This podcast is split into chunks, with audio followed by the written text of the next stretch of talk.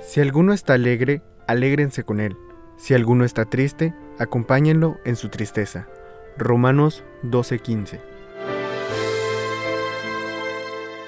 Probablemente has escuchado alguna vez la definición de empatía como la capacidad de ponerse en los zapatos o en el lugar de otro.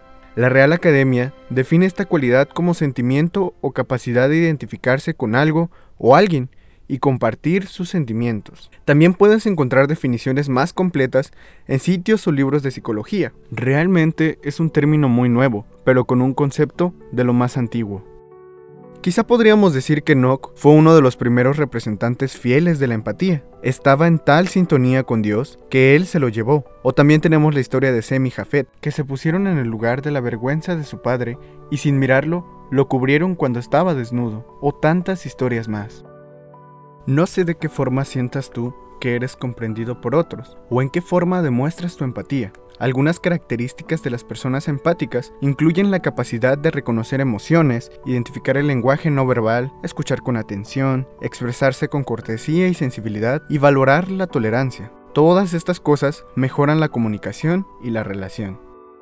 Luke Stills es uno de los mayores expertos en inteligencia artificial. Menciona que con el lenguaje decimos muy poco y que como humanos interactuamos y nos entendemos incluso sin hablar. Actualmente están investigando cómo hacer para que los robots y las inteligencias artificiales puedan predecir o recordar reacciones y responder empáticamente a ciertas situaciones. Las neuronas espejo son las que nos conectan con otras personas, las que nos permiten reaccionar de igual forma a la que vemos lo que está pasando. La empatía no se debe enteramente a ellas, pero sí podemos notar que hay algo en nuestra biología que genera esta reacción. Aún hay muchas investigaciones en proceso para entender bien cómo se da esta cualidad. Una forma en que podemos desarrollarla de forma fácil, práctica y entretenida es eligiendo una de nuestras historias preferidas de la Biblia y narrarlas tantas veces como sea necesario para que cada vez la veamos desde la perspectiva de un personaje diferente. Hoy quiero invitarte a reflexionar y hacer conciencia acerca de cómo estás demostrando tu empatía hacia los demás y de esa manera demostrar el amor de Dios. ¿Y tú?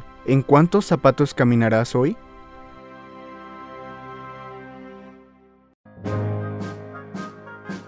Espero que hayas disfrutado este capítulo. Si te gustaría participar, puedes contactarme por medio de mi Instagram, javiermis con z bajo. Yo estaré encantado de explicarte cómo mandar tu audio y las cosas que necesito. Que Dios te bendiga.